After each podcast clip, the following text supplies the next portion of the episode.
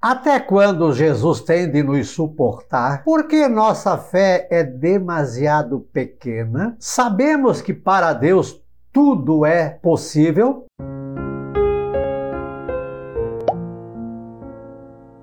Olá, graça e paz, boas-vindas a Gotas do Evangelho do Dia, sábado 7 de agosto. Hoje a igreja faz memória a São Caetano de Tiene San Sisto II, San Donato e Santo Alberto. Então veja, ouça e sinta as gotas deste evangelho.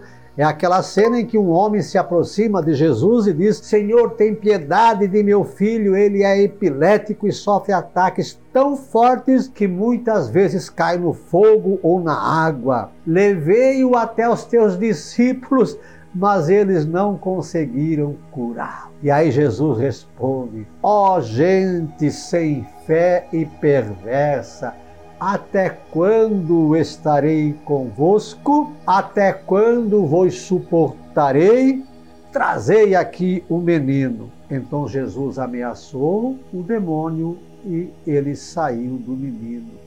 Na mesma hora, o menino ficou curado. Aí os discípulos perguntaram a Jesus: por que nós não conseguimos expulsar o demônio? Aí Jesus respondeu: Porque vossa fé é demasiado pequenininha. Em verdade vos digo: se tivesses fé do tamanho de um grão de mostarda, dirias a esta montanha: Vai daqui para lá, e ela iria. E nada vos será impossível. Uau!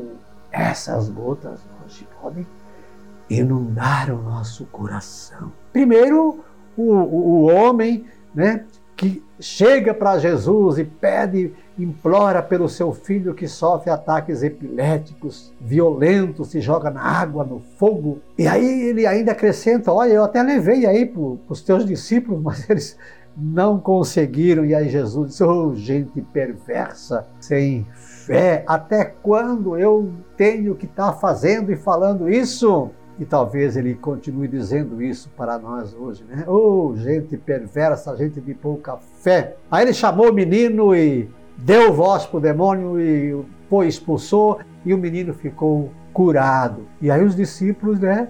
É, é, mestre, por que, que a gente não conseguiu? Quantas vezes nós também ficamos dizendo, oh Deus, por que, que eu não consegui isso? Por que, que eu não fiz aquilo? E, e Deus continua dizendo, Jesus continua dizendo, oh, porque a tua fé é demasiado pequena. Porque se tivesseis fé do tamanho de um grão de mostarda, você mandaria a montanha para lá e ela iria, e nada vos seria impossível.